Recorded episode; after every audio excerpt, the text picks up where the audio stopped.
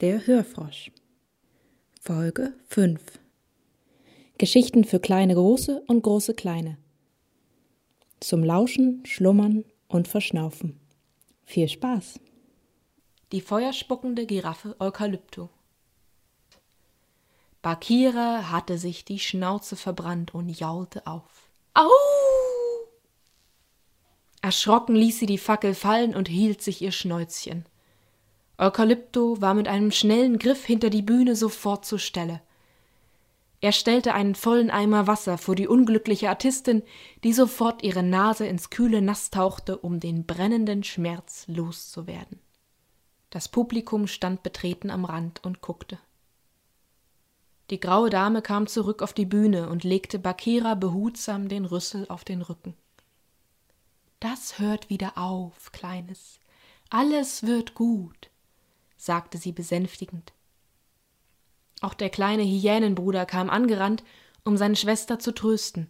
Du warst super, rief er begeistert. Bis grad eben zumindest, kicherte er. Entschuldigung, ich kann nicht anders. Bakira beruhigte sich langsam wieder, auch wenn ihre Nase noch gehörig brannte. Mit ihrem Bruder an der Seite trottete sie wieder zu ihren Eltern zurück um ihr Gesicht bei Mama im Feld zu vergraben. Und jetzt, meine Damen und Herren, Bühne frei für Eukalypto, den Meister der Feuerschlucker, kündigte die graue Dame den letzten Artisten an. Fringo begann wieder seinen Freudenruf, aber diesmal klatschte auch die Menge begeistert mit. Sogar die Löwen und Hyänen stimmten zögerlich mit ein. Eukalypto trat vor sein Publikum und lächelte unsicher. Seine Gedanken waren schrecklich zerstreut nach all der Aufregung.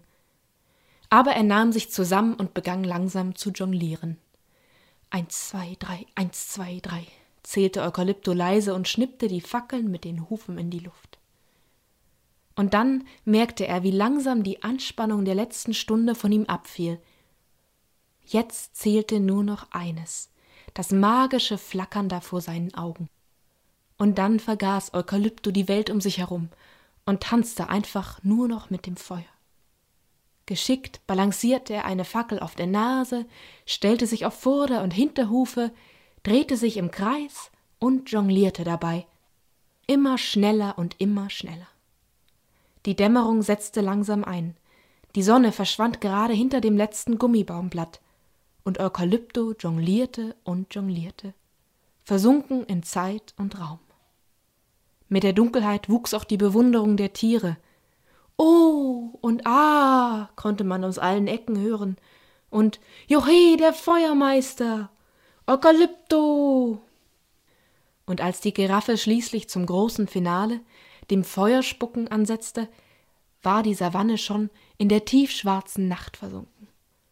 Das Feuer erhellte nur noch das Gesicht Eukalyptus und warf seinen großen Schatten in den Sand. Die Flammen ließen die schlachsige Giraffe majestätisch, ja fast überirdisch erscheinen. Hoch über den Köpfen des Publikums tanzte das Feuer im Nachthimmel, an dem die ersten Sterne aufgingen. Und als Eukalypto schließlich die Fackeln erstickt und seine Vorstellung beendet hatte, war der Applaus tobender als je zuvor. Der Mond ging über der Savanne auf, und die Giraffe konnte ihr Publikum sehen, wie es gerade dabei war, auszuflippen. Vielen Dank fürs Zuhören und bis zum nächsten Mal. Euer Hörfrosch.